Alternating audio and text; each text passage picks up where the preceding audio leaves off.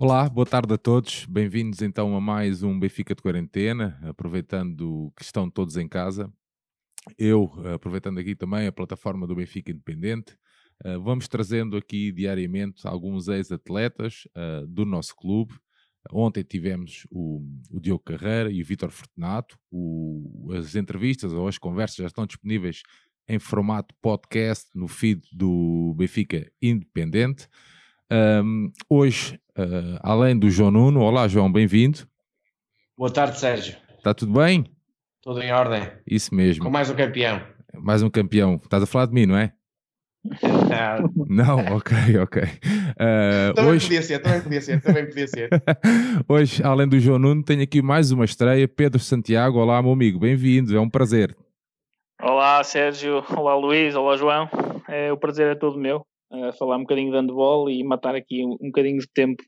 É, uh, já que não consigo trabalhar porque os servidores não me permitem, um, pronto, uh, vamos passar aqui um bocadinho de tempo a falar de handball e do Benfica. É isso mesmo. Uh, hoje connosco então temos o, o handbolista Luís Nunes. Olá Luís, muito bem-vindo. Ah, obrigada, obrigada pelo convite, desde já. E é sempre um prazer e uma recordação falar do Benfica. É sempre uma nostalgia enorme. É, ainda bem. Sim. Sendo que já temos aqui um pedido. Uh, João Nuno, vai, avança, inicia a conversa então, meu amigo. Luís, 15 de maio de 2008, houve, um, houve um, alguém que disse esta frase: O Benfica é mesmo o maior clube do mundo, morria por esta camisola. E disse esta frase às 23 horas e 5 minutos. Foi, foi o dia mais importante da tua vida desportiva? E essa frase, essa frase eh, ficou, ficou eternizada por muita gente benfiquista, nomeadamente cá de cima do Norte, Sim. E houve muita gente que não percebeu muito bem essa, essa frase. E demorei uns anos a tentar explicar o que é que isso queria dizer e o, e o, e o presente eh, vem-me dar razão. Quando eu digo que há muitas vezes que, que, que, não é fácil vestir a camisola do Benfica e está provado que há muitos atletas que nos outros clubes conseguem fazer épocas fantásticas e quando vestem a camisola do Benfica parece que desaprendem. Aqui desaprendem entre, entre aspas, como é evidente mas não é nada fácil. Dizem que a camisola do Benfica que pesa muito. Eu, quando, quando disse essas palavras, aquilo foi mesmo sentido, porque a maneira como nós vivemos o Benfica nessa altura, eu acho que não houve mais, durante estes anos todos que eu tenho acompanhado o Benfica, e desde que saí é um bocadinho difícil acompanhar, porque fica sempre aquela tristeza de não ter conseguido continuar por, por questões uh, de outras pessoas que, que, que, o fizeram e que fizeram de uma maneira muito, muito triste e muito feia. Mas sinto que, que depois desses, desses anos gloriosos do Benfica, não, não me parece que seja fácil voltar a construir uma equipa que, que naquela altura sentia a camisola do Benfica como ninguém. Eu posso dizer que começou jogava e, e, jogava mesmo pelo Benfica e por eh, tentar levar o Benfica o mais longe possível e, e mesmo mostrar que, que, o Benfica é o Benfica e que as pessoas tinham de ter respeito, porque o Benfica em handball estava um bocadinho desrespeitado e nós conseguimos pôr o Benfica no mapa outra vez do handball português e as pessoas tinham respeito ao Benfica. Eu quando disse isso foi mesmo de um sentimento profundo, que, que devo muito ao Benfica, o Benfica não me deve nada a mim, eu devo muito ao Benfica. Enquanto estive, tentei representar o Benfica o máximo possível e ainda hoje, se me dissessem para regressar, regressava rapidamente porque o Benfica vai estar sempre na minha, no meu coração, como é evidente. Muito bem. João, posso, posso, passar, a bola, posso passar a bola aqui ao Pedro? Força. Vamos a isso. Pedro. Uh, Luís.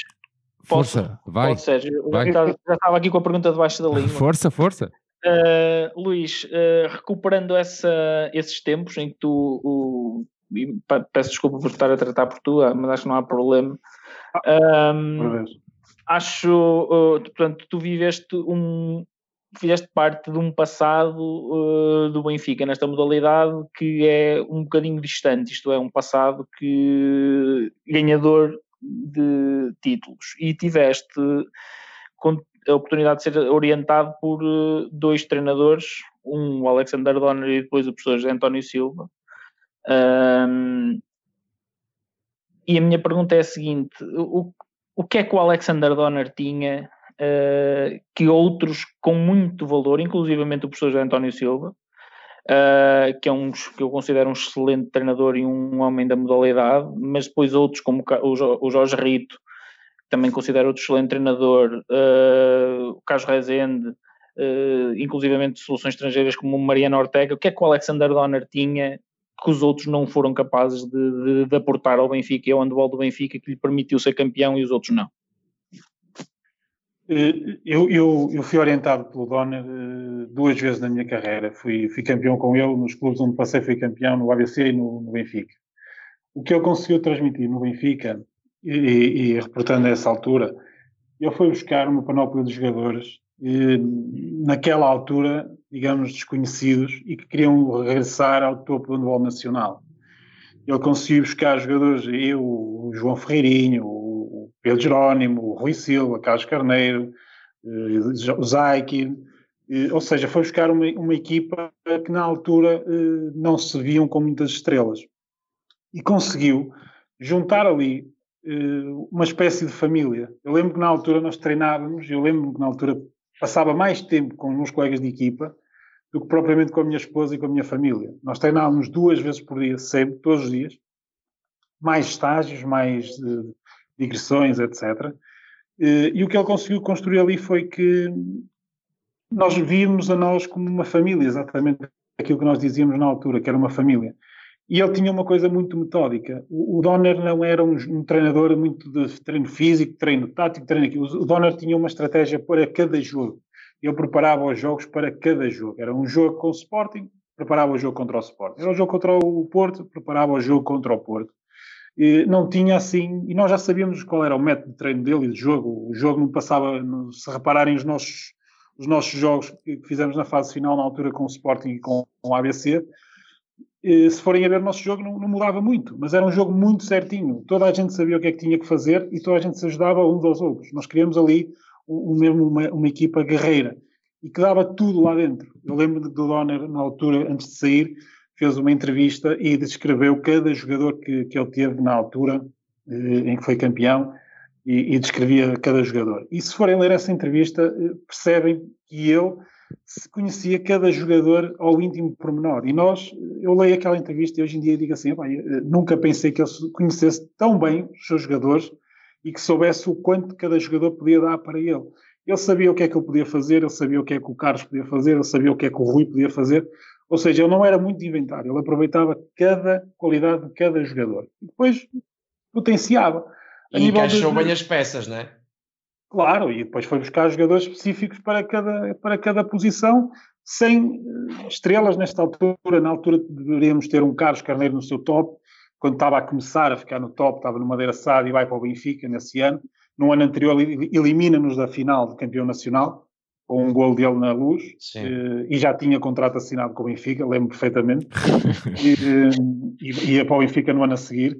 Lembro perfeitamente das adeptas. Uh, foi, foi, foi, por acaso, foi uma situação que ele teve que, que viver com ela, complicada. Elimina-nos em casa com o golo com o Madeira Sá. vai buscar o Carlos, vai buscar o Zaikin, na altura o único estrangeiro que nós tínhamos, tínhamos o Miladino, mas o Zaikin é que era, que era a grande figura, por assim dizer, da equipa, que era o estrangeiro, Uh, tínhamos um Cláudio Pedroso, tínhamos o Carlos, o Jerónimo, eu na ponta esquerda e o Rui. Basicamente era esta a equipa e depois tínhamos alguns que iam ali rolando.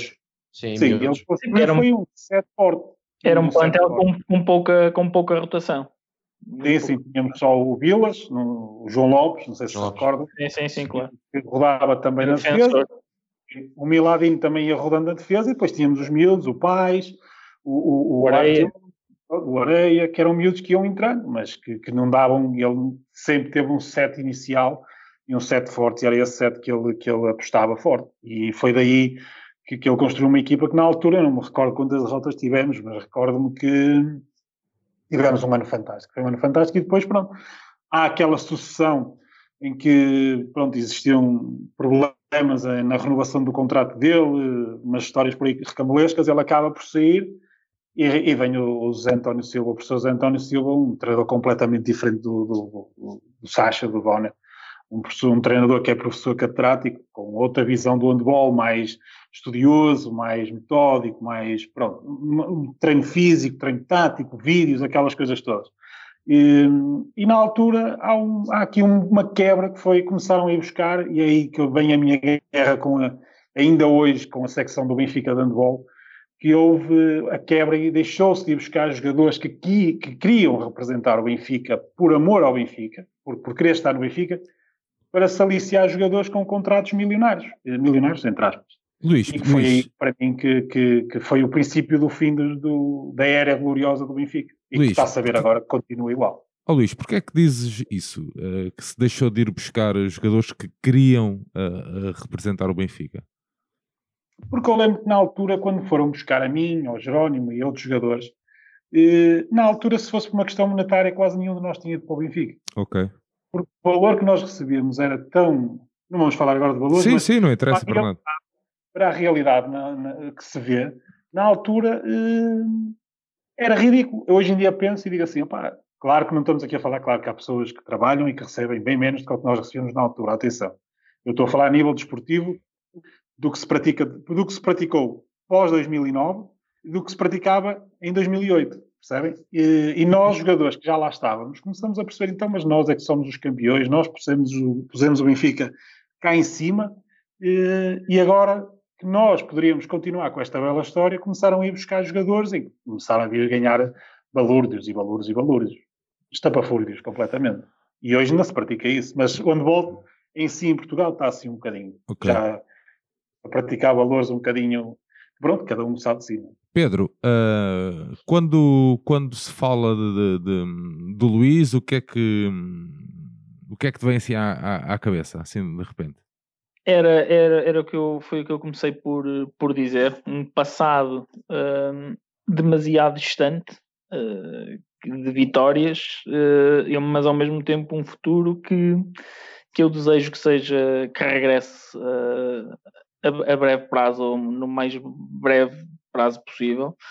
Uh, e portanto é isto, é a recordação dessa equipa que eu, apesar de ser uh, jovem, mas na altura jogava uh, e continuei a jogar por mais, por mais dois ou três anos e, e recordo-me muito, muito bem de, desses tempos e, e, e, na altura já, já essa, essa equipa já, já vinha matar um borrego, porque o Benfica uh, já tinha estado algum tempo afastado das vitórias e já essa, já essa equipa matou um borrego e matou e depois esse, esse borrego 18 anos. agora por matar. 18. Continua e agora, e agora mais, mais já vai fazer 12 anos. Portanto, é, é muito, muito tempo numa modalidade em que Portugal uh, tem. Mas vai continuar, João, vai continuar. Vem a dar cartas. Vai, vai continuar a. Vamos continuar a não ganhar. Porquê, Porquê que achas, Luís? O Porto vai continuar na senda, não dá hipótese. Nos próximos 5, 6 anos não vai quebrar. Está, uma, está, de tal maneira, está de tal maneira institucionalizada aquela equipa que se eles conseguirem segurar aquela equipa, muito dificilmente eh, vamos conseguir tirar a hegemonia ao Porto. Novamente. Eles tiveram uma hegemonia de 8, 9 anos, mas que toda a gente sabe como é que nós perdemos os campeonatos. Eu perdi 4 campeonatos no Dragão e, e, e eu sei como é que os perdi. Eh, desportivamente não foi, foram, foram outras coisas extra-desporto, e, mas hoje em dia eles têm uma equipa muito forte. Temos que ser sinceros e, e, o Porto está muito forte, está muito forte. E vai ser muito difícil retirar essa hegemonia. Muito difícil. Luís. Embora, embora o Benfica esteja a fazer um investimento, que, que mas o Porto construiu ali por, por mundos e travessos, conseguiu ir buscar ali aqueles cubanos que nem, que nem toda a gente sabe como é que foi feita a naturalização barra eh, enfim, para eles conseguirem ser portugueses e, e não serem excomunitários e, e umas confusões que eles conseguiram fazer há quatro anos atrás, mas construíram, construíram ali uma equipa fortíssima. E quem joga contra eles sabe que eles são fortíssimos. Pedro, querias perguntar alguma coisa? Queria, queria perguntar avança, exatamente avança. O, o, que é que tu, o que é que o Luís acha que é preciso uh, acontecer para o Benfica pelo menos ficar mais, mais próximo de, de, ganhar. É que nós, neste momento, nós não estamos sequer perto. É, é, que há uma diferença entre, entre não ganhar e não estar perto de ganhar. E o Benfica, neste momento, é claramente a terceira força do, do handball, não está perto sequer do Sporting. Nós, por exemplo, a época passada, eh, conseguimos ainda ganhar os jogos em casa ao Sporting, uh, mas nesta época uh, fomos corridos em todos os jogos. Não, não ganhamos um único jogo, nem em casa nem fora. Eu vou, eu vou ser o mais sincero possível e, e, e, a minha sinceridade e a minha frontalidade e a maneira de viver o Benfica foi uma das razões por eu ter sido, eh, digamos, convidado na altura pelo, pelo, pelo professor Zé António para sair do Benfica. E foi sempre a minha sinceridade e frontalidade e se calhar o meu amor ao Benfica que, que eu via o Benfica como um clube de paixão e representar o Benfica era, era sempre foi, era um sonho e, e, ficava triste e não admitia que pessoas, e disse isto a pessoas no Benfica na altura, quando já fui aí jogar a última vez, que estava na hora das pessoas não se servirem do clube, servirem ao clube, mas não se servir dele. E neste momento acontece isso. Sabes? Há muita gente a serviço do clube. Enquanto isso acontecer, nunca vamos ganhar. É impossível. Enquanto as pessoas estiverem preocupadas com o que vem ao fim do mês para a conta deles, nunca vamos, nunca vamos conseguir andar para a frente. Estão a entender? Fazer contratações tapafúrdias só porque é o jogador XYZ e, e pagar mundos e fundos sem acrescentar nada à equipa, nunca vamos conseguir. Ou se começa do zero, e quando eu digo do zero, tem lá o seu Filipe, tem lá o professor Carlos, limpar, tem que meter lá alguém que perceba de handball, perceba dos meandros do handball e que saiba o que está a fazer e preparar a equipa para o futuro.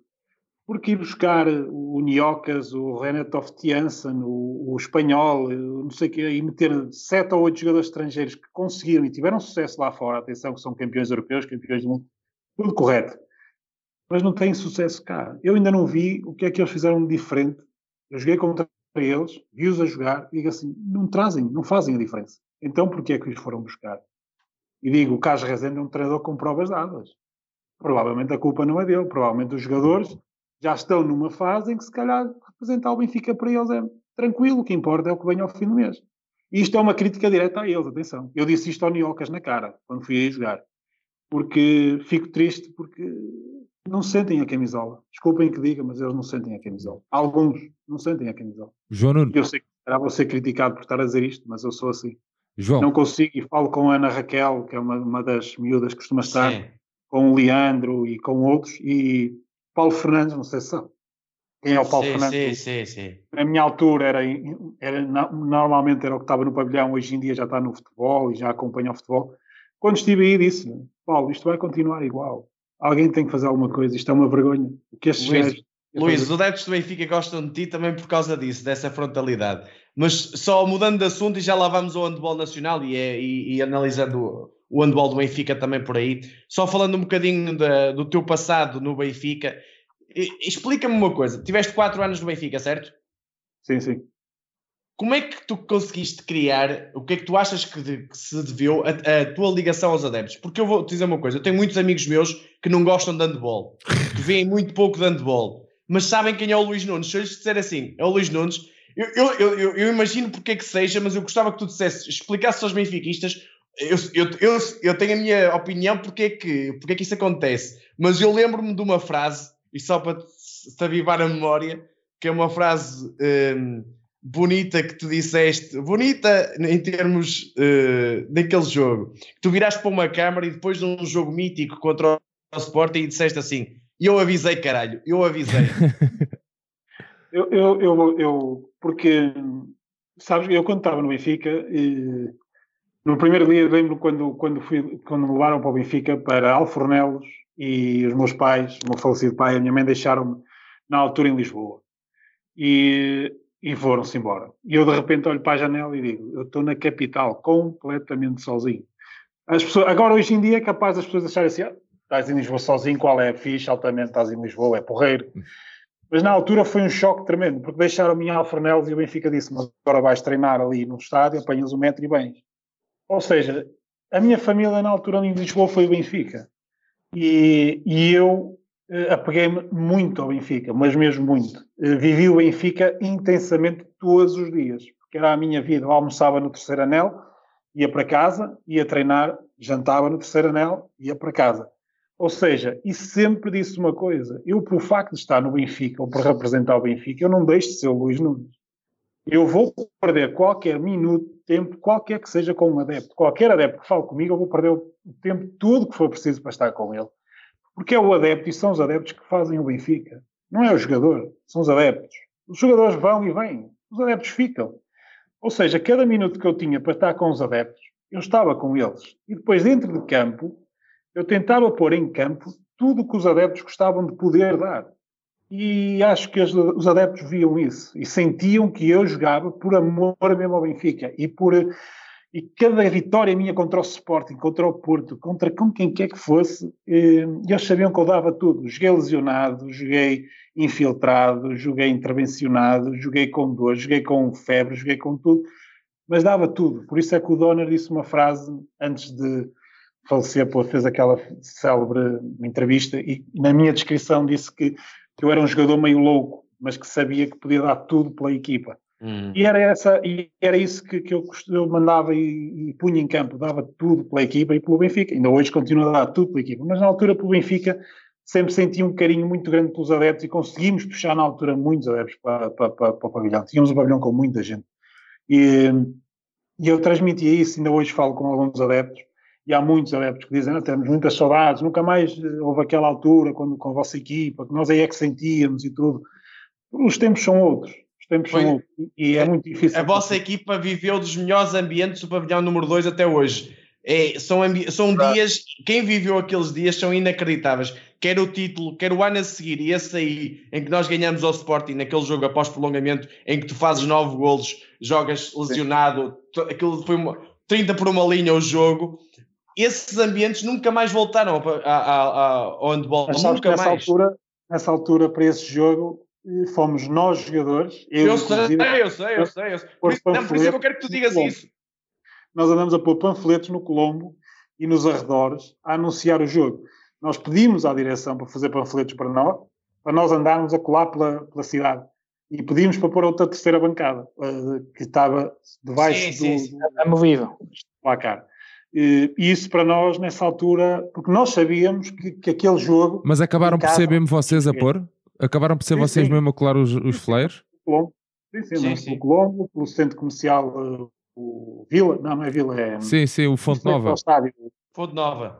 Fonte Nova, andamos por ali, nessas zonas, a pôr panfletos. Eu lembro de pôr no Cafofo, em vários cafés onde nós andávamos, porque na altura nós vivíamos isso intensamente, percebem? Nós, nós, nós, eh, nós, fomos nós que andamos com aquilo, com o bebê na mão. Benfica, Vocês na altura... sentiam que os adeptos faziam completamente a diferença ali. Claro, nós sentíamos, nós íamos jogar ao ABC Braga e o pavilhão estava completamente cheio. E nós sentíamos que, caramba, nós somos o Benfica, como é que nós não conseguimos encher um pavilhão? A nossa grande arma era ser o mais humilde possível com as pessoas. Eu lembro-me de estar a almoçar ou a jantar no Colombo, eu, o Ferreirinho, o Carneiro, várias pessoas, e vinham as pessoas ter connosco, e nós perdíamos o tempo que fosse preciso ali a falar com elas. E as próprias pessoas diziam: vocês realmente são diferentes, vocês tratam-nos bem, vocês falam, vocês têm sempre tempo para nós, vocês não fingem que não nos veem. Nós dizemos, mas porquê é que haveremos fazer isso? São vocês os nossos adeptos, porquê é que nós haveríamos de, de olhar para o lado ou não, não falar com vocês? Não há problema nenhum. E acho que isso fez um bocadinho a diferença na altura, foi essa conjugação com os adeptos. Eu lembro que à sexta-feira à noite, no Pedro, no Reds, Sim. E nós tínhamos uma, um ritual que à sexta-feira à noite nós jantávamos sempre no Reds, com o Pedro e os adeptos. Estávamos sempre sim, ali. Sim. Eu Ou sei seja, dessas histórias, mas eu, eu, gosto que tu digas porque tu é que estiveste lá, eu, eu conheço essas histórias. Então, nós criamos sempre essa ligação, nós fazíamos jantar com os adeptos, uh, eles, eu sempre que eu fui jogar, lembro de ir jogar com o FAF ao Ginásio do Sul, os adeptos do Benfica irem lá ver o meu jogo com o Rui Silva, com o Vilas, fazemos um jantar no final, ou seja, criou-se ali uma ligação muito forte com os adeptos que, que, que, ainda hoje se mantém. Eu ainda hoje mantenho o contacto com, com, com muitos adeptos de Lisboa. Do, Para as pessoas perceberem, hoje em dia acontece isso muito no Benfica com o voleibol. É de outra forma, não é uma relação se calhar tão próxima como a vossa, porque também são pronto, jogadores de outra modalidade, é outro espírito, mas e, isso acontece hoje em dia. E são outros tempos, é, são outros tempos, João. Exatamente, e, e não é isso. E a questão é, não é só fruto do sucesso, foram os jogadores que puxaram os adeptos.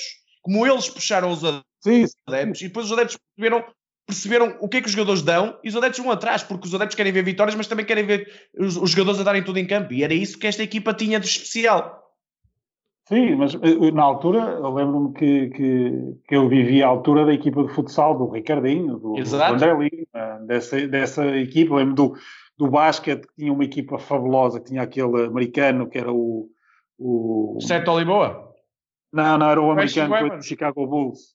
Chicago Bulls, que, que, que, era um maluco, estava sempre lá, só fazia as neiras, era uma peça. Até as modalidades na altura, eh, era uma relação espetacular. Lembro-me de fazer um jogo de futsal com o, com o Bebé, com o Ricardinho, com o André Lima. Nós fizemos um jogo de futsal contra ele. Uhum. Ou seja, havia ali uma ligação muito grande, mas era uma altura em que o Benfica estava a começar. As modalidades começaram ali naquele pavilhão, ainda era tudo muito novo. Eu lembro que nós, equipamentos de treino, eh, era quase, por favor, hoje em dia é tudo à grande. E eu lembro de ir lá e virar-me para, para miúdos que hoje em dia estão no Benfica, que agora o Paulo Moreno, que é o capitão, o Pais. Eu lembro de, na altura, há dois ou três anos, de jogar, jogar com eles e dizendo: vocês não sabem a sorte que vocês têm. Vocês um dia, ou aproveitam esta altura em que estão a representar o Benfica, ou um dia vocês vão se arrepender de não ter aproveitado isto. E eles dizem: pois, realmente, porque na, na, na nossa altura nós não tínhamos quase nada. Estávamos a começar mesmo. Era uma coisa, um bebê, era um bebê ainda. Veio da segunda divisão, o Benfica, com o Donas, subiu e estávamos ali nós. No primeiro ano só conseguimos ganhar a taça da Liga e no segundo ano fomos campeões. Oh, Luís, com... só a propósito disso, vocês acreditavam no início da época com o Donner que iam ser campeões? Vocês tinham esse objetivo ou foi-se à medida que foi a época decorrendo foram acreditando? Não, não. Tínhamos a noção de que tinha que ser aquele ano. No ano anterior tínhamos sido eliminados por Madeira Sá de uma maneira, pronto, acontece. E sabíamos que naquele ano não podíamos falhar. Isso não havia hipótese. Éramos uma equipa que já se conhecia toda a gente. Nesse ano ainda por cima fomos buscar o Carlos Carneiro, e, ou seja, não havia, não havia maneira de não ganhar, tinha que ser, e tinha que ser. Sabíamos que fizemos aquele jogo em Braga. Sim, épico. Contra o ABC, que ganhamos lá por um com 7 metros. 23, 22, sim, sim. Em que marca o último 7 metros ao Figueira e que fizemos o, ganhamos lá o jogo e nós sabíamos, agora ou é agora ou é nunca, porque ganhar outra vez em Braga ia ser impossível. E, e pronto, quando ganhamos em casa foi a festa total. Mas podemos ter ganho mais títulos, atenção. Isto sim, perdemos, sim. perdemos títulos no Dragão, que, que, é uma vergonha nacional. Mas, mas, ninguém fala sobre isso porque na altura ainda não havia estes, estes programas, nem havia televisões para denunciar, nem nada. Mas sinto que podíamos ter ganho mais dois títulos eh, fácil. Em que nós ganhávamos no Dragão no, no, em Lisboa ao Porto por um, por dois, por três, e íamos ao Dragão ao intervalo estávamos a perder por dez. Ou seja, era ridículo, era ridículo. E quem, quem sentiu isso na pele, e é o que eu digo às vezes aqui a colegas meus do, do a, a, amigos meus aqui de cima do Norte, que são portistas e, e outros benfiquistas, vezes perguntam, pá, mas porquê é que tu ganhaste tanta raiva ao Porto? Eu às vezes digo, eu não é ganhar raiva ao Porto, eu nem posso ouvir a falar deles, porque a modalidade, eu, eu senti o que é que se passa nas modalidades antes de vocês terem acesso a Facebooks, Instagrams, essas coisas todas. Na altura não havia maneira de divulgar como agora é. Ninguém andava com o telemóvel na mão e filmava as coisas. Ou seja, eu vi em loco o que se passava no Dragão quando eu ia lá jogar. Percebe? Eu, eu sei como é que perdi os campeonatos lá. Por isso, quando vocês vêm falar agora destas coisas, destes casos e não sei o quê, pá, para mim passa-me tudo ao lado porque eu Sim, senti na pele. O cashball já foi. O cashball já foi anteriormente. Não, foi mais recente. Não, eu sei, não é isso. O cashball que se fala agora, eh, já há muitos cashballs para trás. Sim, claro. São, eu, eu, eu, eu, costumo dizer isto. O balneário dos, dos árbitros no, no, Dragão Caixa é ao lado do balneário do Futebol Clube do Porto. Porto. Exatamente. E eu vi várias vezes o professor Magalhães a vir do lado. Muitas vezes. E, e sei de outras conversas. Que se queres ser arte internacional, não é? Pronto. E basta ir por aí. Eh, Pedro, queres, tenho... queres avançar, Pedro? Um, epá, a, a, minha a minha indo agora um bocadinho mais, mais por aqui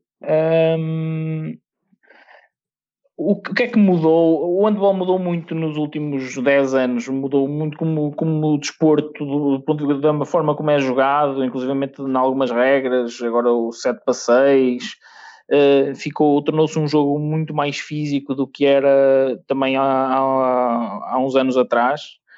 Um, o, que é, o que é que tu achas que o, que o Benfica pode fazer uh, para, com, para combater isso, além de é, é evidente que isso só se combate, que acabaste de referir, combate-se com, com denúncias e com, e com uma posição, se calhar, muito mais proativa junto às instituições, mas do ponto de vista desportivo, o Benfica continua a não fazer o seu trabalho. Uh, eu, eu, eu, eu, tenho uma memória muito, muito. Eu vou falar de um, de um lance. Não sei se recordam de um lance no, em Braga, do pivô do Benfica, que já não me recordo o nome dele, era o brasileiro, jogou Alex Silva. Alex Silva falha um remate no final, que era 7 metros, Sim. e dava vitória para, o Benfica e poderíamos passar, não é? Não foi marcado, fomos ao prolongamento e perdemos, certo? Certo. troquem as camisolas. ali. Oh, troquem as camisolas e ponham umas camisolas azuis. O que é que acham que vai acontecer? Sabem? Era 7 metros o, o golo. Sabem? A diferença é aqui, é em pormenores. A diferença está nos pormenores. Não querendo com isto eh, eh, abafar algum mau trabalho que tem sido sendo feito por algumas pessoas que estão na estrutura do Benfica. Atenção. E, e que eu digo isto e sempre que lá vou digo. E não tenho problema nenhum em dizer. Mas hoje em dia a diferença é muito maior que pormenores, certo? Claro que é, claro que é, mas há, há, um, há um facto que aqui nós não podemos esconder nem atirar areia para os sócios. O Benfica neste momento foi buscar, do handball, foi buscar seis ou sete jogadores que anteriormente em outras equipas, nomeadamente no ABC, conseguiam ser campeões e conseguiam bater-se com o Porto e com o Sporting. Verdade. E hoje em dia estão no Benfica e parece que alguns parece que desaprendem a jogar. Há também perceber isso. Tem, tem o Nuno Grilo, tem o Ciabra, tem o Carlos Martins. Já, desde, o, já desde o Inácio Carmo até, na altura. tem o, o, o, o Midrago. Ou seja, se nós formos a ver posição por posição, nós temos uma equipa eh, que já foi campeã no ABC, ou que já esteve muito perto de ser campeã. Ou seja, se pegarmos nesse, nesse, nesse set e conseguimos acrescentar aqui um ou dois estrangeiros ou mais um ou dois portugueses que façam a diferença, nós temos que ter uma equipa que seja para lutar pelo título e não perder com o Porto constantemente. Porque eu acho que hoje em dia nós entramos num jogo com o Porto e já sabemos como nos perder. Não há, não há aqui. E com o Sporting, e, e em aspas, não é? Mas falta, e, falta, e não falta atitude. Orçamento, e venham falar de outras coisas, porque supostamente o, o, o, o Niocas e o Toft Janssens e esses não estão a ganhar pouco no Benfica. Não me acredito que estejam a ganhar mais, não acredito que estejam a ganhar menos que alguns jogadores que estão no Futebol Clube do Porto. Percebem o que eu quero dizer? Ou seja, aqui as apostas têm que ser responsabilizadas. As contratações de Niocas, Toft Janssens e isso têm que ser responsabilizadas. É uma modalidade? É. Se acontecesse no futebol, alguém tinha que ser chamado à razão. O que eu acho é que aqui eh, há muitos anos que ninguém é chamado à razão. E agora não me perguntem quem é que está à frente do handball, que eu lembro que é o Sr. Filipe e o Sr. Sr. Carlos. Carlos Cruz. É Carlos Cruz. Agora, quem é que tem a responsabilidade das contratações? Se é o Carlos Rezende, se são a direção? Não faço ideia. Mas que jogadores como estes tinham que dar muito mais, tinham. Um jogador como o Niocas ou como o Toftensa, não assim, tinham que dar muito mais. Isso, não, não isso parece-me evidente. João. Luís, sobre o handball nacional, o que é que tu achas de, na prestação do, do Porto e do Sporting na Liga dos Campeões e, a, e agora a seleção com este grande europeu que fez? Achas que o handball tá, vai, vai para o top eh, mundial e europeu ou achas que isto é apenas momentâneo e não tem muitas pernas para andar? Não, acho que tem, acho que tem, acho que tem, acho que tem, porque eu, eu costumo fazer esta comparação. Eu lembro-me sempre do Euro, em que nós tínhamos ali uma equipa montada na altura do Euro com o meio-campo do Porto e aproveitamos esse meio-campo na altura que o Porto dominava ali a situação no, no, futebol. Nós hoje em dia estamos a passar exatamente o mesmo no handball. A nossa seleção nacional basicamente é toda do Porto. Se formos a ver, os jogadores começam a jogar Sim. e a tática usada basicamente é o futebol do Porto. Isto não é uma crítica, isto foi uma estrutura montada pelo professor Magalhães há 4 ou 5 anos atrás que agora está a tirar os frutos dela. E eu costumo dizer, como foi montada, é um bocado vergonhoso. Uh, ultrapassando leis e andando para a frente e para trás, escrever, escrever leis e aprovar leis por baixo da porta e tal. Conseguiu montar aqui uns cubanos que não eram extracomunitários, que eram comunitários, que depois foram neutralizados. Pronto. Não, não quer dizer que não tenha mérito, atenção, que eu que ir lá vê-los e buscá-los e, e aproveitá-los. Ehm, e é, uma, é um bocadinho isso. A seleção neste momento está a aproveitar aquele trabalho que está, está a ser feito pelo treinador do Porto, um sete passeios fabuloso, que, que, que, há muita gente que já apelida do melhor sete passeios do mundo. Ehm, e estamos a viver um bocadinho à, à, à sombra disso e com, a, e com a chegada de alguns jogadores novos, e, sangue fresco, que vieram trazer alguma qualidade à seleção. O André Gomes, o, o Cavalcanti, o, o, próprio, o próprio Areias também, o, são tudo rapazes que estão no, nos, nos, campeonatos lá fora e têm ganho muita experiência. O mal nosso foi isto não ter acontecido há mais tempo. Eu lembro de dizer que se eu hoje soubesse o que sei hoje, há muitos anos atrás tinha saído para campeonatos estrangeiros também. Na altura não se, não se podia. Hoje em dia, eu digo aos miúdos todos: opá, se vocês estão aqui, imigrem, vão, para outros, vão experimentar outros campeonatos, para evoluir. Porque nós aqui em Portugal temos três equipas. A verdade é essa. Três, quatro, vá.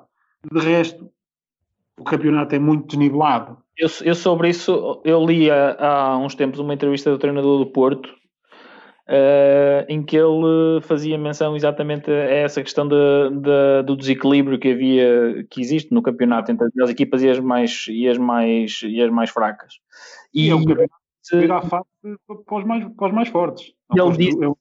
E ele dizia que, que, que 14 equipas na, na, que são os tempos na primeira divisão atualmente, que era que era demasiado, que devíamos pensar em reduzir, eh, reduzir o número de equipas na primeira divisão. Qual é a tua perspectiva sobre isso? Achas que isso fortalece, uh, o, dá mais competitividade à, à, primeira divisão e, por sua vez, também depois à segunda e permite depois, por exemplo, a integração de, de jovens na, uh, numa segunda divisão já mais forte? Ou que, que é, que é, uma, é uma questão um bocadinho, um bocadinho difícil, sabes? Que, que a redução, do, a redução de equipas no campeonato nacional eu, eu, aceito, acredito que até poderia tornar mais forte, mas o fosso é muito grande. Para quem anda lá percebe. O, o Porto, Sport e Benfica são os únicos profissionais. Depois podemos ter ali um, um Águas Santas, que também anda um Belenenses e um Madeira. Pronto. Mas não são... São profissionais, mas não são. Mas que nunca vão ter orçamentos para conseguir chegar a, a patamares como o Benfica, ou como o Porto, ou como o Sporting. Isto não é como no futebol, que uma equipa está toda 90 minutos na defesa, vai uma vez um canto, golo, ganha o Benfica ou o Porto ou o Sporting. No handball não funciona assim. No handball, estes casos assim acontecem uma vez em 20 anos. Eu lembro do, do Porto perder um jogo em casa no Dragão com o Chico Holanda, isso foi o, caiu o Carme a treinar. E mesmo assim, se formos a ver a equipa que o Chico Holanda tinha na altura, hoje em dia já dizemos assim, ah, realmente eles não eram assim tão fracos. Era o Ferraz, o Rui Silva, o Nuno Silva. Sim, sim, sim. Pronto, já não era uma equipa assim tão fraca mas eu acho que a redução de equipas, eh, se houvesse investimento das outras equipas, poderíamos chegar a um campeonato mais, mais equilibrado, mas que não, não, nunca na vida conseguiríamos ter eh, equipas ao nível do Porto, Benfica e Sport. Temos ali um Águas Santas e um Bolonense que este ano tem uma equipa muito jeitosa, conheço muito bem, estive lá e conheço os, jogadores, é uma equipa bastante jeitosa, muito, muito adulta, já com experiência, alguns miúdos novos, mas que não conseguem ter andamento para um Porto Benfica e um Sporting. Não, não, não, não me parece. Eu percebo, eu percebo o Porto, percebo, percebo o treinador do Porto quando ele diz isso. Mas também não, não, não estou a ver agora as outras equipas a conseguir fazer investimentos com equipas que, que se batam. Porque ele falou depois nessa questão paralela do investimento que era preciso toda a gente, não só os clubes grandes, mas toda a gente, e, e presumo que estivesse a falar também da federação, uh, e das associações, uh, toda a gente trabalhar no sentido de trazer mais dinheiro para o handball. Portanto, não só uh, que, que, não basta só reduzir, portanto, isto tem que ser um pacote de medidas que uma ou outra isolada eh, não vai resolver coisa nenhuma no, no que diz respeito a essa questão da competitividade. E olha, e formação, estás por dentro da formação, trabalha-se bem em Portugal? Sim, Portugal também está a trabalhar muito bem a formação. E, e, e, devido a este, este, boom da seleção e do Benfica e do, do Sporting e do Porto na, na, Liga dos Campeões, houve aqui um boom a nível de marketing que é notório e toda a gente sabia que o futsal teve um boom há uns anos atrás e, que de repente todos os miúdos gostavam de jogar futsal e é tudo para o futsal. mas com isto da seleção acho que foi um, fizemos um, um boom agradável e cada vez mais estamos a trabalhar mais a formação e isso tem-se notado nas camadas jovens. Já vemos miúdos nos torneios das nações, nos campeonatos da Europa, campeonatos do mundo, que temos uma, uma formação forte. E, e isso vê-se na seleção sub-21 e na seleção A, já temos miúdos eh, que estão a um patamar acima, ou seja, sim, sim, sim, sim. júnior já estão nos séniores, nos séniores B. Temos o Martim Costa, temos, temos o Santana, temos o, o, o Silva. Sim, temos miúdos que, que vão aparecer. Eu acho que a continuidade da seleção está garantida. Agora, espero, espero, isto não é um, não é um comentário xenófobo nem por aí se, se vai. Espero que esta história das, das naturalizações e que não seja, que não, que não exageremos. Vá. Não sejamos um Qatar 2, não é? Que não sejamos um bocadinho França. É o meu desejo. Eh, com um dia olhamos para, para a nossa seleção e, e, e, e, um foi nascido em Cabo Verde, o outro foi nascido em Angola, o outro foi nascido no Cazaquistão, o outro foi nascido não sei onde. Ou seja, não é ser xenófobo, mas é também mantermos um bocadinho a nossa identidade. Todos os que foram naturalizados, na minha, na minha sinceridade, eu acho que, que, que, acrescentaram algo.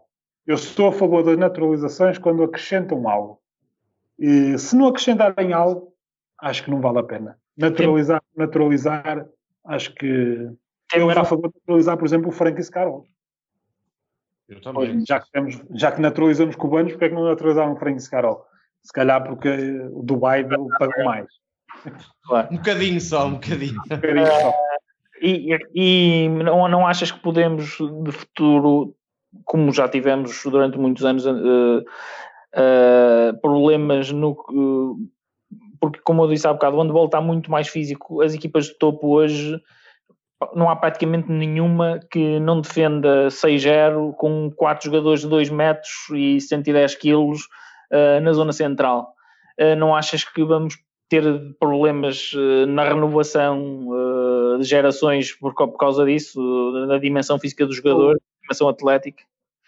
Eu acho que, que, o jovem português agora já, é, já é diferente. Eu tenho visto os miúdos já são, já são miúdos bem maiores do que eram antigamente.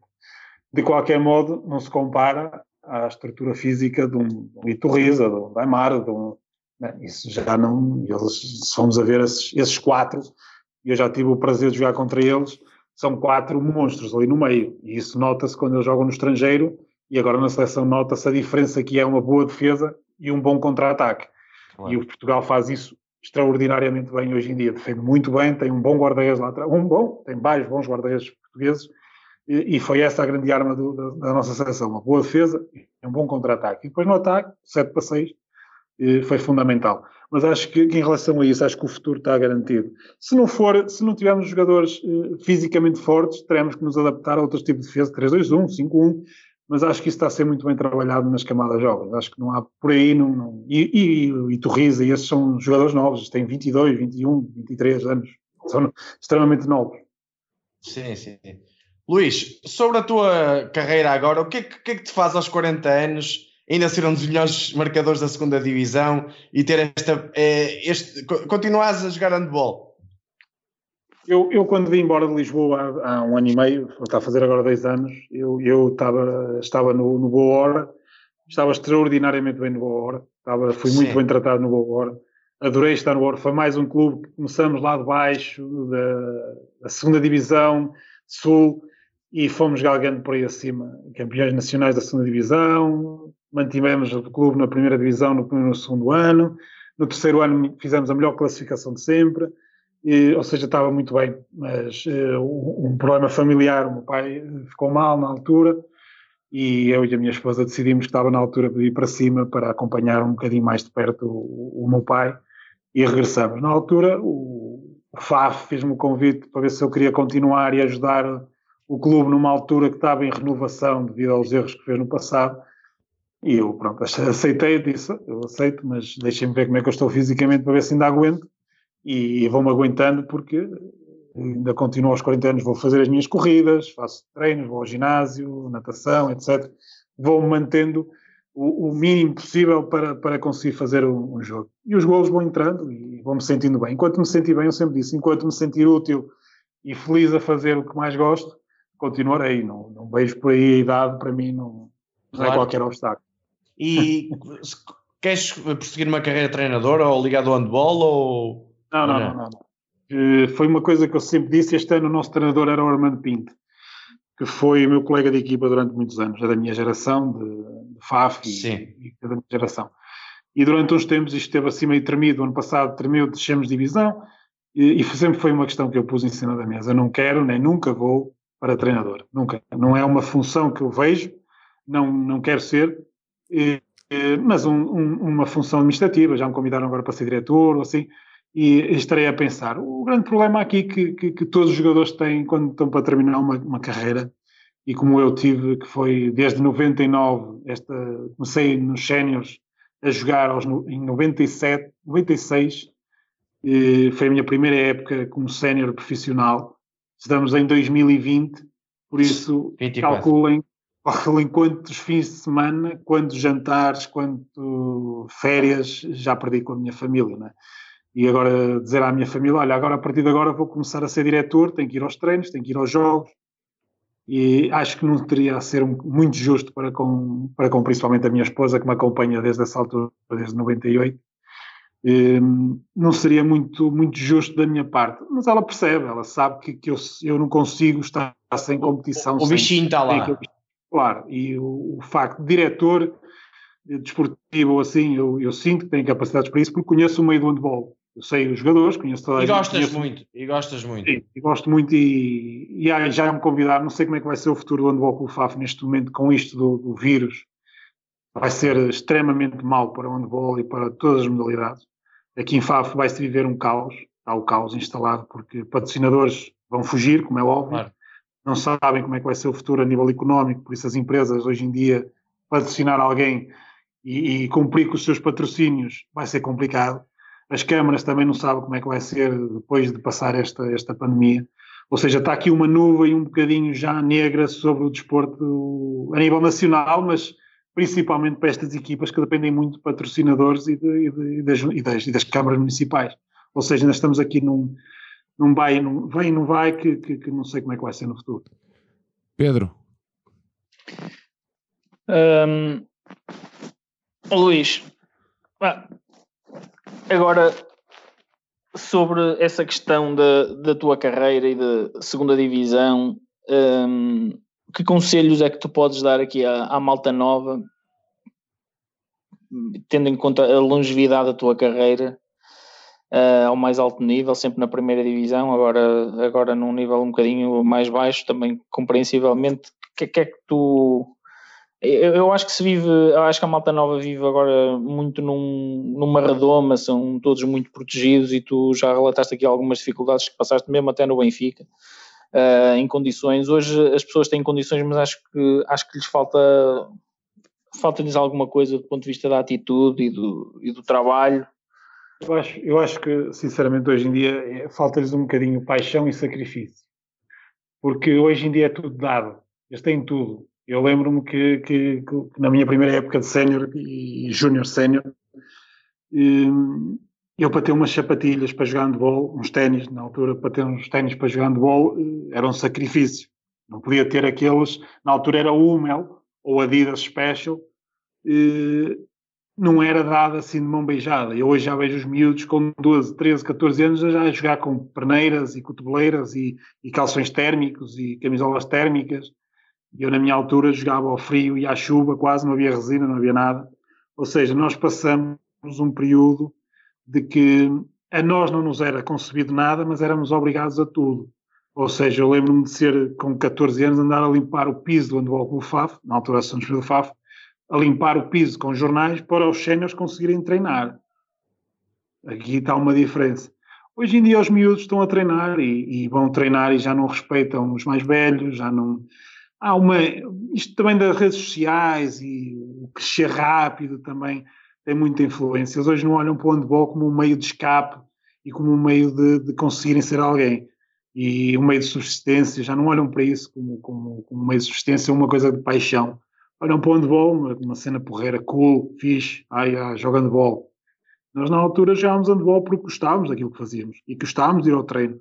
E ficávamos doentes se os nossos pais não deixassem ir ao treino eu lembro-me nunca mais tive carnavais, passagens de ano, natais, eh, aniversário da avó, da tia, da filha. Isso não havia, não havia isso. Isso não havia. Eu lembro-me com o Donner, aqui uma parte, lembro-me com o Donner em Braga, o meu avô falecer num dia de jogo, e eu estou em estágio no Sameiro, e veio um tio meu, o pai da, veio um tio meu, quem faleceu foi o pai da minha mãe, e vem um tio meu, que a minha mãe não conseguiu vir, vem um tio meu, eh, chama-me e diz-me: Olha, Luís, eh, passou-se isto assim, assim, eh, como é que queres fazer? Queres vir embora? Eu, ah, não sei. Vou falar com o Dona, olha, Dona, passou-se isto assim, assim, nananana, como é que é? E ele: Já morreu? E eu: Já, já, já faleceu. Então, não vais fazer nada, pois não? Então, e era com isto que nós, que nós vivíamos. Eu chego lá fora e digo: Olha, oh, tio, ele não me deixa ir. E o motivo foi assim, deixei, mas eu não, estou em estágio, estou em estágio, já não vou fazer nada. Percebem? Era essa a ideia dele. Sempre foi, sempre foi. Sim, sim, sim. Ou seja, nós crescemos num, numa, numa ideia de que o handball para nós era tudo. O handball para nós era tudo, independentemente de que falecesse aquele, ou fizesse anos o outro, ou fosse a festa do carnaval no X. Nós, o handball para nós, a minha, os feriados de carnaval, os feriados da Páscoa, os feriados. Era a vida. Era handball. Nós tínhamos jogo de handball, eu sabia, a minha mulher sabe. No dia em que havia jogo, de, que havia um feriado, dia dos, dos, dos, mortos ou assim, qualquer coisa, nós tínhamos jogo. Há jogo. Já nem valia a pena fazer. fazer, fazer nada. Nas férias, sabia perfeitamente que as minhas épocas começavam mais cedo, não valia a pena fazer as férias, porque nas minhas férias eh, ia ter o começo da época, porque começávamos sempre a época ali fim de junho, início de julho, por aí ou seja, férias de, de, de, de, praias ou assim, também não conhecíamos. Hoje em dia não, hoje em dia eu vivo situações aqui no FAF e vivi no Boa Hora e também no Belenenses, em que os miúdos diziam, ah, não, não posso vir para a época porque eu tenho as férias marcadas no Algarve. E eu dizia assim, mas vocês são malucos da cabeça, então vocês não sabem que têm agora a pré Ah, mas eu sei, as minhas férias eu tenho que ir de férias. E pronto, nós tivemos que também aprender a conviver com isto que os miúdos estão diferentes, estão completamente diferentes. Há claro. exceções, há.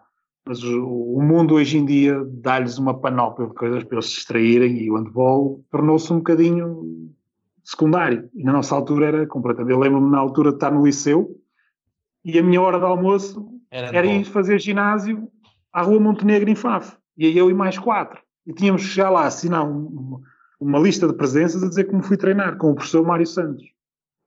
E, e, pronto, e, nós, e criou-nos esta rotina de que bom, o handball era, não, era, não, era, não éramos profissionais, mas éramos quase como se fôssemos, vivíamos como profissionais. Em júnior, com o FAF, com o professor Mário Santos, em júnior, ao sábado, nós íamos almoçar em equipa.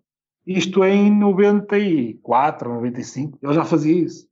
Ou seja, fomos-nos preparando muito cedo para, para tal. Hoje em dia é quase, quase impossível, hoje em dia não, isso não existe. Se existe nos grandes, no resto, acho que já não existe. E o conselho que eu dou aos miúdos é cada vez mais, e é aquilo que eu fiz durante a minha carreira toda, é dar, é entregar-se com paixão ao handball. Porque eh, no outro dia tive uma conversa de grupo com o FAF, com os jogadores do FAF, e era o que eu lhes dizia. Hoje, com 40 anos, eu se calhar dava tudo para regressar 20 anos atrás, para começar tudo de novo. E havia coisas que se calhar não fazia que, que tive erros, cometi erros, claro que cometi, como toda a gente comete, mas adoraria voltar atrás e voltar a jogar em pavilhões cheios, marcar golos, festejar, e jogar à Alemanha, e jogar à Espanha, e jogar à Arábia, e jogar ao Brasil, ir a todo lado, e voltar a sentir um pavilhão cheio em Liga dos Campeões, em ter pavilhão cheio, marcar golos e festejar com os adeptos. E eu digo a eles, o tempo passa muito rápido. Vocês pensam que isto eu ainda ontem estava a entrar no pavilhão Bercy, no pavilhão Paris-Bercy, com 15 mil pessoas lá dentro. Hoje estou no FAF a jogar contra o Feirense, fora. Estão a perceber a diferença e o tempo passa rápido. Vocês têm que aproveitar. É isso que eu costumo dizer aos mais novos. Uh, o sonho não há limites. Se vocês sonham em chegar mais, mais longe, só têm que dar, meter paixão nisso. Com paixão tudo se consegue. E vontade e sacrifício. Muito sacrifício. Muito bem. Uh, João, Pedro, chegar aqui ao fim, quem é que quer avançar aí com as últimas perguntas, as últimas questões? Eu faço aqui umas perguntinhas assim rápidas, ah, então só resposta rápida para o, para o Luís. Melhor ponta, melhor ponta esquerda da história do handball? Ricardo Mourinho. Uh, jogador com quem, mais, com quem jogaste que mais identificaste? Com quem joguei? Sim. Ui, se calhar o, o Carlos pela garra. Campeão nacional este ano? Porto. Uh, treinador da tua vida? Uh, epá, isso é uma pergunta. Não, uh, não, isso não consigo responder. Tenho, tenho três, quatro que foram muito importantes em várias fases, mas se calhar pela importância que teve na minha vida como quase um segundo pai, que se calhar o Donner. Estaria aqui pelo Donner. Se tivesse de definir a palavra, o que é que, numa palavra, o que é que significa Benfica na tua vida? Ui, o Benfica não se resume numa palavra. Então, numa Bem, frase, numa frase. E, uma frase. Epá, eu, eu, eu acho, eu tenho muita dificuldade em descrever o, o quanto eu sinto pelo Benfica. É muito complicado. E, eu acho que é um amor de uma vida. Eu acho que é o amor de uma vida. Muito bem, não, é nem, nem mexe mais, nem mexe mais. Não, eu gosto, às vezes gosto de explicar. Porque não, força, sabem, força, força. Mas ainda hoje em dia, eu, quando estou a ver o Benfica em futebol, eh, vejo, e as pessoas dizem assim, mas tu não sofres Benfica em futebol. E eu gosto às vezes de explicar, opa, mas não é por eu estar aqui, se estiver aqui aos gritos, ou isso não quer dizer que eu não esteja a sofrer. Eu não demonstro as minhas sensações, as minhas, as minhas emoções. Eu guardo cá para dentro e sofro sozinho.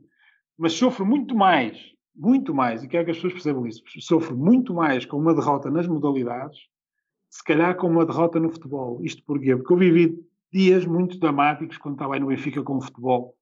E percebi que havia jogadores no Benfica em futebol que não se sentiam zero, zero a camisola, zero. E isso a mim deixa. Eu ver um jogador que não sente a camisola e que está ali, por favor, para mim, ainda hoje me perguntam, pá, e eu digo sempre, eu era impossível, e volto a repetir e digo isto sempre a toda a gente, nunca na minha vida jogaria pelo Sporting ou pelo Porto. Nunca na minha vida por dinheiro nenhum. Sempre eu, disse Eu acho que nunca te iria ver a sorrir depois de uma derrota. Uma derrota com quem? Com, com... Não, com qualquer equipa. Eu, eu, hoje em dia já vi jogadores do Benfica, seja em que modalidade for, não interessa agora para o quê, a ficarem normais depois de uma derrota. Não, não, isso não insultava toda a gente. Eu sei, eu sei, por isso é que. Aliás, houve um jogo que o Donner me deixou a mim, o Rui Silva, Pedro Jerónimo e Carlos Carneiro na bancada, um jogo contra o São Bernardo em casa, que já não contava para nada, e nós perdemos em casa com o São Bernardo. Eu tive uma zanga no balneário com o Donner à conta disso. Porque, porque era impensável nós perdermos um jogo em casa com o São Bernardo. Impensável. Em nossa casa. Perder já era uma coisa tremenda. Perder com o São Bernardo, na altura, com todo o respeito ao São Bernardo, tinha o Inácio do Carmo, tinha o Albano Lopes, tinha grandes jogadores, o Telmo na baliza. Mas perder em casa com o São Bernardo, para mim, era, não, eu, eu, eu sempre detestei perder. E quando estava no Benfica, para mim, eu sentia que as equipas adoravam ganhar ao Benfica. Ganhar ao Benfica não é igual a ganhar ao Porto ou ao Sporting. Metam isto na cabeça. Ganhar ao Benfica é muito melhor do que ganhar ao Porto e ao Sporting. É uma, é uma, uma, uma coisa que existe aqui em Portugal, ganhar ao Benfica é, é algo extraordinário. E nós sentíamos isso. Por isso é que eu ficava tão chateado em perder, detestava perder. Odiava, ainda hoje odeio, mas quando perdia com o Benfica e rir, nem pensar, nem saía de casa. A minha mulher já sabia que se perdesse, ou se, ou se jogasse mal, vai esquecer. Aliás, ainda hoje, ela sabe que antes de um jogo nunca pode fazer planos.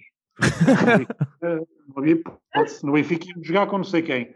Olha, amor, depois vamos ao cinema. E eu, já nem, esquece. Não faças planos porque já sabes como é que funciona. Se ganhássemos, tudo bem, vamos jantar, perdíamos. É para esquecer, nem falem comigo. Então quando estava no Benfica ainda era pior. Não havia é, hipótese. achas que, é esse, que esse é um dos problemas do atual Benfica, no handball, no caso concreto? Eu, eu, eu tenho muito boa conta com os jogadores que estão no Benfica, atenção, conheço muitos e acredito que, que hoje em dia também os adversários também se calhar são fortes. Atenção. E eles, e eles talvez queiram ganhar. Mas acho que eu não gosto muito de falar contra, contra colegas meus. Mas acho que se calhar na estrutura era preciso eh, responsabilizar mais. E eu vejo atletas do Benfica, nomeadamente o, um, um, jogador francês, eu, foi com quem eu tive uma altercação na, quando fui aí, que lhe disse a ele que ele não era ninguém e que devia começar a mais a respeitar o Benfica e o Paulo Fernandes teve que me separar dele, e, porque ele teve atitudes que não se condignam com, com, com, com o jogo do Benfica. Um, um, atleta que é campeão do mundo, e, num jogo contra o FAF, estão a ganhar, e aquilo era vitória fácil para o Benfica. E que foi quando eu disse: vocês contra nós são os fortes para. Uh, disse uns, uns termos. Um, e, e, para, e, para, e para o professor Carlos. Vocês contra nós reclamam de tudo e mais alguma coisa. Eu quero ver daqui a uma semana, quando jogarem contra o Porto e contra o Sporting, se vão estar com esta moral toda. Contra eles, vocês estão aí com o rabinho entre as pernas. Vêm mandar habitados contra o FAF, mas vocês estão a brincar. E foi aí que tivemos uma altercação com o, com o Niocas, que depois tentou dar um beijo na cabeça de um colega meu. Uma atitude um bocadinho altruísta que eu não gostei. Depois, nos, nos, nos corredores, nos corredores tivemos assim um. que foi quando ele disse que ele não era ninguém no Benfica, que não ganhou nada no Benfica para ter esta moral. Eu até ganho lá no país dele mas pelo Benfica ainda não ganhou nada, por isso tem que mostrar é com a camisola do Benfica, não é com as outras camisolas. É o Benfica que lhe paga, eu tenho que demonstrar é aqui, não é lá. O que ele foi ou deixou de ser, a mim conta-me pouco. Quero vê-lo é aqui a ganhar títulos. E, e ele ficou danado. E depois veio o Paulo Fernandes, separou-nos, foi, foi um bocado confuso. Porque lá está, porque que, que a minha paixão pelo Benfica é tal que não consigo ver estas, este tipo de situações, pessoas a servirem-se do clube. E eu fico chateado e às vezes nem vejo os jogos do Benfica porque custa-me um bocadinho, custa-me um bocadinho ver certas situações. Muito bem. Meninos, uh, mais alguma pergunta para o Luís? Luís, quem, quem, é o melhor jogador do mundo para ti? Uh, epá. Isto dito assim. Fazer um por posição, guarda-redes, guarda uh, ponta. Agora, agora, agora, o handball está, está, a fazer, está a ter uma virada. Se calhar o. Eu, para mim, para mim, um jogador agora que está. Que está eu gosto muito do, de um jogador que não é o melhor do mundo, mas é um jogador que eu adoro, que é o Dibirol. É o ponta esquerda. Do, que, é, que é qualquer coisa de, de fenomenal. Uh, agora, o melhor jogador do mundo é um bocadinho o Karabatic, continua para mim a ser um dos jogadores mais completos de sempre. Eu pensava que ias dizer do Veniac. Também gosto, percebe? é por isso que eu digo, é, é um bocadinho complicado. Pelo espírito lutador dele. Sim, mas o Karabatic também, por amor Eu sei, eu sei, eu sei. Está atrás de borrada, anda sempre ali na guerra, anda sempre aos tombos e, e defende, ataca, faz contra-ataques, já ganhou tudo e mais alguma coisa e continua ali. Já tem cerca de 35 ou 36 também, já tem uma certa idade e continua ali. O que eu gosto mais é o Sagossen, mas, mas, mas, pronto, isso aí é. É, o que eu digo, esse é um atirador nato, esse é. Aí vai bomba. Eu gosto mais de jogadores que também tenham. Também, tirem cá fora, mas sejam inteligentes a jogar, jogar com o pivô, jogar um contra um. E, e o, e o Karabatic nesse aspecto continua. É muito completo, sim. O Mikel Lança é muito bom. E, pá, mas o, o Karabatic consegue, consegue meter. E eu identifico muito mais com o Caravaggio. Já agora, o guarda-redes mais difícil de bater que tiveste na carreira? Uh, Humberto Gomes. Sem dúvida. ou, ou, não, Humberto Gomes. Humberto Gomes. Pensavam que eu ia dizer Quintana, mas eu, eu gosto muito do Quintana, é muito bom guarda-redes, mas tive duelos muito mais interessantes com o Humberto. No Sporting, no ABC, Pois, também tiveste, exato, tiveste coincidiste, coincidiste mais com a carreira do Humberto. Ah, é verdade, é uma coisa que eu queria perguntar. Uh, oh, Sérgio, para fecharmos, Sim, antes, força, antes força. Uh, tem-se falado que, que, que, o Benfica vai, vai trazer para a próxima época o Chema, também é um jogador da tua, da tua geração, o Chema Rodrigues, o, o, espanhol, que foi junto à seleção húngara. O que é, que, é que tu achas dessa, dessa opção? É confirmar-se.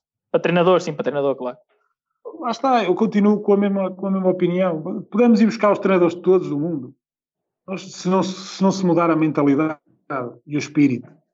Ou seja, nós continuamos no espírito que, que vamos perder tudo outra vez este ano, não é? Pelo, pelo, andar da carruagem, mas eh, o Porto vai voltar a ganhar porque tem e construiu eh, uma, uma senda ganhadora que, que vai ser difícil de, de, de, bater, mas teve a bater no fundo também. Esperaram, souberam é esperar. O problema do Benfica é que está há muito tempo à espera. Se me dissessem assim, nós estamos a fazer um projeto, eu olhava para o projeto e via três, quatro jogadores na linha de que daqui a um a dois anos estão aí em força e que vamos ganhar e vamos. Ok, pronto, vamos esperar mais dois anos, vamos dar tempo ao projeto, vamos dar tempo a este, este bebê para crescer outra vez, temos que começar do zero. Ok, nós estamos nisto há 12 anos. Sempre ali a bater na porta e não conseguimos. Vamos buscar o Romeo Web, que eu conheço muito bem. No, o que é que acrescentou?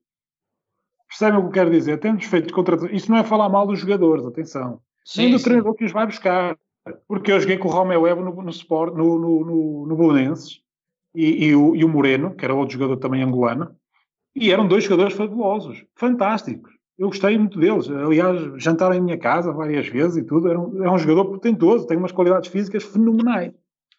Agora, o que é que ele acrescentou? É, é, isso que eu não consigo perceber porque é que os jogadores chegam ao Benfica e não conseguem demonstrar aquilo que demonstravam anteriormente. É isso que eu não consigo perceber. É isso que eu E eu pensei, sinceramente, com o Carlos, com o Rezende, isto fosse dar uma volta, porque eu gosto muito do Carlos, acho que gosto muito do trabalho dele, acompanhei muito, fui colega dele de equipa, conheço o método dele, conheço. Pá, é, é, eu acho que era a pessoa indicada. Agora, não percebo, e não estando aí, não acompanhando o dia a dia do Benfica e dos treinos e, e, de como é que é a relação, estranho muito a relação com os adeptos, os adeptos terem deixado de aparecer no pavilhão, também se calhar devido às derrotas, mas estranho muito esta envolvência que ficou com o handball Benfica e tenho pena, claro, tenho pena. Eu vejo as outras modalidades, acompanho também, acompanho as modalidades todas do Benfica, e, e vejo que as pessoas não, não, não, não vão tanto como eu gostaria Gostaria que o Benfica tivesse mais gente nas modalidades, é uma verdade. Um clube com tantos adeptos, não percebo como é que não vão às modalidades. E, ou acompanhem mais. Nós vamos às modalidades do Porto, por exemplo, a única modalidade que tem assim menos povo, menos gente é, se calhar, o basquete, mas mesmo assim tem sempre meia casa. O handball tem sempre casa cheia, praticamente. Mas as vitórias também trazem as pessoas. Mas eu acho que, que a secção do Benfica de handball, e, e falando diretamente para, o, para, para o C. Filipe, que, que, eu tenho uma adoração enorme do C. Filipe, eh, eu acho que deviam fazer uma retrospectiva do que é que se está a passar e do que é que tem que ser feito para mudar. Alguma coisa tem que ser mudada. Porque se mudarmos só o treinador e se mudarmos constantemente os jogadores e não for feito, se calhar, uma, uma radiografia do que é que se está a passar, eh, vamos andar sempre nisto. Se mudarmos 4, 5 jogadores para o ano e mudarmos o treinador, estamos a iniciar um projeto, ok, mas vamos dar tempo a este projeto? Ou, de, ou no final da época os adeptos vão voltar a dizer então mais um ano que não ganhamos nada. Tem que ser passada uma, uma, uma, mensagem aos adeptos do que é que se vai fazer, do porquê que se vai buscar o Schema, de porquê que se vai buscar um René Toftiansen, não é ir buscar por ir buscar. Ah, agora vamos buscar o René Toftensen, é? o campeão do mundo, o, o, o Niocas, também campeão do mundo. Ok, isto transmite uma ideia das pessoas. Quem não percebe de handball, eu disse era uma pessoa de handball, é uma pessoa que não percebe de handball. Olha, o Benfica tem um campeão do mundo de pivô, um campeão do mundo da lateral direito, tem esta central, tem este, tem este, tem este. Grande equipa. É. Mas depois os resultados práticos não houve. Uma pessoa que eu quero dizer, não sei se, eu não quero ser sim, muito sim, sim, em relação aos jogadores. Claro sim. Eu acho que os jogadores fazem, se calhar, alguns não fazem a parte dele e deveriam ser mais, mais. Deveriam dar mais. Acredito que deveriam dar mais. Mas eu não posso dizer que eles deveriam dar mais porque não sei o que é que se está a passar lá dentro. Percebem? Se sou eu, se estivesse mais dentro e, não, e eu poderia saber, se quisesse saber, saberia. Mas houve um tempo que eu quis me afastar porque, lá está, sempre fui muito sincero e muito frontal. E que se calhar algumas das coisas que eu digo aqui há muita gente que vai levar a mal mas do, do, meu passado no Benfica acho que tenho toda a autoridade e toda a moral para dizer o que, o que, o que eu estou a dizer, porque as pessoas sabem que isto vem-me do coração e sabem é que genuíno. Eu, eu, continuo a dizer, a única, o, o, no Benfica só há uma pessoa hoje em dia, que é o Pais. É o único jogador da altura, naquela Sim. geração. E, eu, provavelmente, mais do que ninguém, se falarem de como é que nós éramos naquela altura, ele provavelmente vai, vai ver que há diferenças. E, e que se calhar sentiu e, e tem saudades, certamente. Eu não estou a dizer que eles tenham um mau ambiente, eu acho é que eh, deveríamos voltar, se calhar o Benfica deveria-se voltar, e mais uma vez digo, para, para tentar contratar pessoas que eles acham que sentem mesmo o Benfica.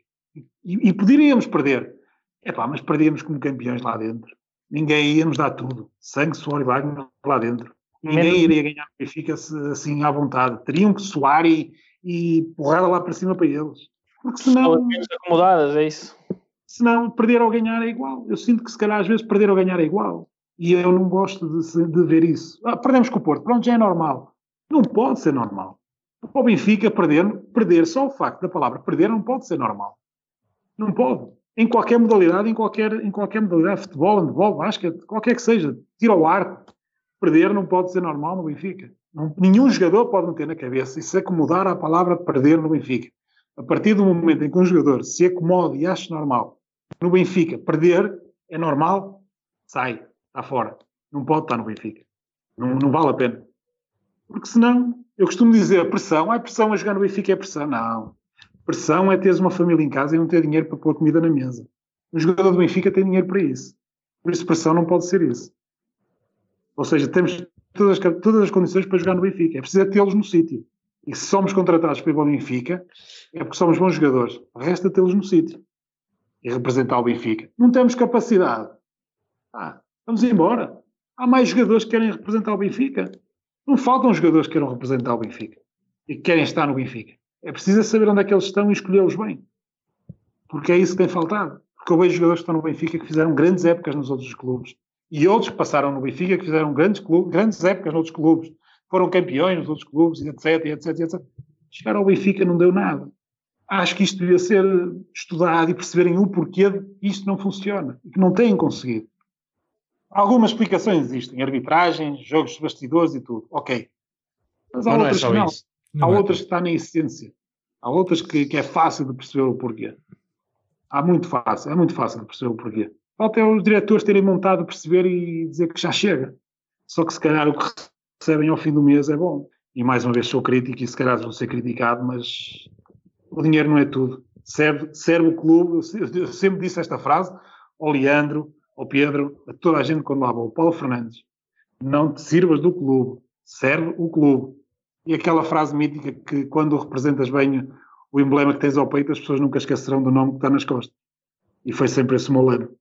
Por isso é que ainda hoje gosto muito do Benfica, quando lá vou sou bem recebido e, e, e, e, sabem que eu vou sempre ser um fiel seguidor do Benfica, um apaixonado incondicional pelo Benfica e custa muito às vezes estar 3, 4 anos sem poder festejar um título do Benfica. Custa mesmo muito. A voz, a voz não engana, pá. É, grandes palavras. João Nuno, para terminarmos. Luís, é só agradecer-te muito teres, teres falado connosco. É um prazer ouvir-te.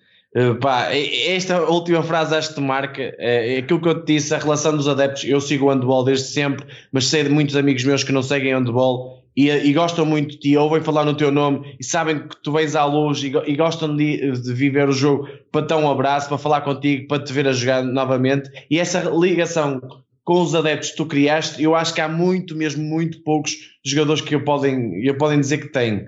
E acho que isso, mais do que títulos, mais do que tudo envolvendo, envolvendo o Benfica, é isso que a tua marca do Benfica é essa. E, e acho que isso é um. Tens ali o cantinho, no, costumo dizer, não é o cantinho do museu, mas é o cantinho no, no coração dos adeptos, que isso aí nunca mais vai ser esquecido. E, e, por isso o nosso convite a ti, porque eu já sabia que o teu benfiquismo está acima de tudo. Ah, eu é que agradeço o convite, é sempre. Eu quando começo a falar destas coisas emociono-me sempre um bocadinho, porque além de ter sido há muito. Que é do coração. Está, está sempre fresco, foi uma altura da minha vida muito importante. Eu tinha Lisboa, é? fui para Lisboa sozinho e cresci muito em Lisboa além de já ter ido com uma certa idade, mas cresci muito em Lisboa. E foi uma ligação que se criou no Benfica que eu às vezes digo à minha mulher, às vezes muitas pessoas não conseguem perceber quando eu vou ao Estádio da Luz, vou num canto e como, ah Luís, tudo bem? E, e cumprimento desde a empregada de limpeza ao presidente, ao Rui Costa, ainda hoje falo com o Rui Costa. Graças a Deus tenho o meu afilhado a jogar no Benfica, conseguiu, já está na academia, na, na, na no Seixal, o Santiago, curiosamente, há 10 anos atrás fizemos uma reportagem com o Rui Costa e com a Bárbara Alves no, no, no Estado da Luz, com esse meu afilhado, e na altura falámos com o Rui Costa. O Rui Costa dizia que se o afilhado saísse ao padrinho, na vontade, na garra, é que íamos ter aqui jogador, e passado 10 anos ele está na academia a jogar. E isso para mim enche-me de orgulho porque, porque pá, ver um, um afilhado meu da minha família eh, com a camisola do Benfica ele, acho que ele não consegue perceber, nem eu lhe ponho essa pressão, ele acho que não consegue perceber o orgulho que eu tenho de alguém que, que consegue vestir outra vez aquela camisola que me foi retirada injustamente, porque muita gente não sabe dessa história, mas também não a vou contar nem, e fica comigo o porquê de eu ter sido Benfica, eh, porque se calhar hoje em dia ainda poderia estar. E é uma das minhas mágoas muito grandes, é alguém eh, injustamente e, e um bocadinho má eh, aproveitou-se do meu amor pelo clube e pela minha sinceridade para, para, para que eu me afastasse. E eu, com, com, como o pai sempre me ensinou, eu comigo é verdade acima de tudo, e, e, tomei uma decisão na altura que hoje em dia se calhar não teria tomado, porque as pessoas passam, o treinador passado um ano foi-se embora, eh, hoje em dia poderia estar perfeitamente, agora se calhar já não com 40 anos, mas poderia ter feito muito mais tempo no Benfica, e se calhar conseguido, conseguia transmitir a mística que, que, que, perduraria mais tempo.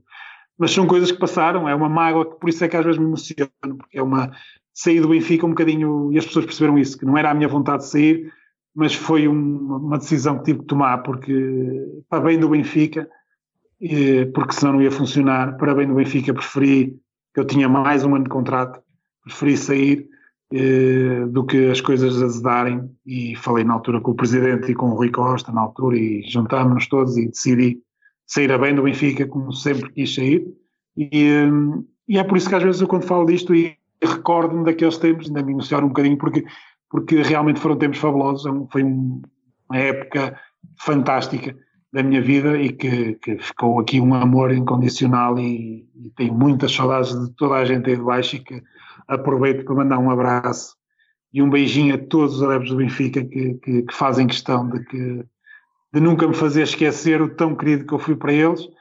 E eu sempre lhes digo que tudo o que eu dei foi para, para os tentar fazer felizes naqueles poucos minutos que tinham para estar connosco no pavilhão e tentar aqui o fim de semana deles ou, ou a quarta-feira fantástica e que fossem embora da, do pavilhão com, com a sensação de que eu dei tudo e que a equipa deu tudo e que, embora perdesse ou ganhasse, ou ganhássemos, estava, teríamos dado tudo. Sempre foi isso e espero que, acho que foi com essa ideia que eu saí do Benfica, que toda a gente sabe que eu dei ali sangue, suor, lágrimas, tudo o que eu pedi mais alguma coisa. Tudo o que me pedissem eu teria feito pelo Benfica, como aquela fase célebre do, do morreria por este clube que eternizou aqui em Faf, essa frase foi Sim. eternizada. E como há, como há do, estão todos borrados no jogo. Exato. Exato. Faria quis, quis abandonar o campo. E eu, avisei, caralho, eu avisei. porque isto, isto vem do jogo do. No... Eu sei, eu sei do Casal Vestoso. Porque eles lá ameaçaram a minha família, eu sei. a minha família teve que ser escoltada. Mas pronto, são coisas da, da, vida. Também, também provoquei a bancada com. Cada vez que fechava o golo, fazia assim uns gestos com as mãos. Vocês são malucos. Pronto, provocava muita. provocava aí, apontava para, para o símbolo. Pronto, também tinha uma maneira muito de Também não eras nenhum anjinho, não é? Mas não, claro, aqui, ainda, ainda não, é, não é para meninos. Estávamos em Lisboa e um dos médicos no hospital onde a minha mulher trabalhava era sportinguista, quando descobriu que ela era minha esposa, disse-lhe que, que, eu, que eu era o jogador mais odiado dele. Logo, era, por, aí, por aí se vê a relação que eu queria com os adeptos do Sporting, generalizado. Mas, mas era isto que eu queria, mas eu não me importava, porque eu sabia que, que Fazia era parte. Assim, tinha que ser. Tinha que ser assim, não é aquele ódio de, de, de vocês percebem o que eu quero dizer, é um, aquela rivalidade. E eu, eu transmitia muito isso, a sensação e o sabor e o, e o bom que era ganhar ao Sporting, todos contentes e, e vê-los tristes e malucos. Era um, era um espetáculo. e um, isso, pronto, e as pessoas sentiam isso na bancada e sentiam que eu sempre fui essa pessoa que festejava cada gol como fosse, fosse o último gol da minha vida. E principalmente com o Benfica, então, isso eternizou-se os festejos do, e os palavrões que dizia. Ainda hoje me dizem, mandam mensagens que têm saudades de um, de um palavrão que eu costumava dizer e do ai meu Deus, quando éramos roubados. E pronto, fica, fica aqui uma, uma relação de que, de que, podem ter a certeza que o meu agradecimento ficará eterno para todos vocês, adeptos, e que continuam a lembrar-se do Luís Nunes. E, meu muito, muito, muito obrigado e a vocês também. Obrigado por se terem lembrado. Eu, quando recebi a mensagem do João, fiquei. Pá, como é que esses, esses eu disse outra palavra, disse esses caras, ainda se, ainda se lembram de mim uma pessoa fica mesmo a, a sério, vocês não fazem noção do, sentimento que provocam quando, quando eu sei que sou ainda recordado por, por adeptos do Benfica. É uma sensação muito, muito boa. Acreditem que é. Santiago, avança aí então. Vais. Ah, é, agradecer ao Luís e agradecer o convite, o vosso convite, a ti Sérgio e ao, e ao João, por terem lembrado de mim uh, como uh, benfiquista e adepto da, da modalidade é um privilégio poder conversar com um campeão uh, nacional pelo Benfica na, na, modalidade que eu mais gosto. Um, e foi uma hora e qualquer coisa aqui de conversa muito boa, muito produtiva. Acho que acho que merece merece ser ser ouvido. Uh, e pronto, e Fiquem em casa. fiquem em casa. Tem tempo. Olha, uh, João, muito obrigado. Então, meu amigo, nós marcamos. Um, nós marcamos então encontro para amanhã, sexta-feira. Já vou dar essa, essa notícia. Pedro, Santiago, muito obrigado. Espero que tenhas gostado deste bocadinho também que passaste aqui connosco. Adorei, adorei.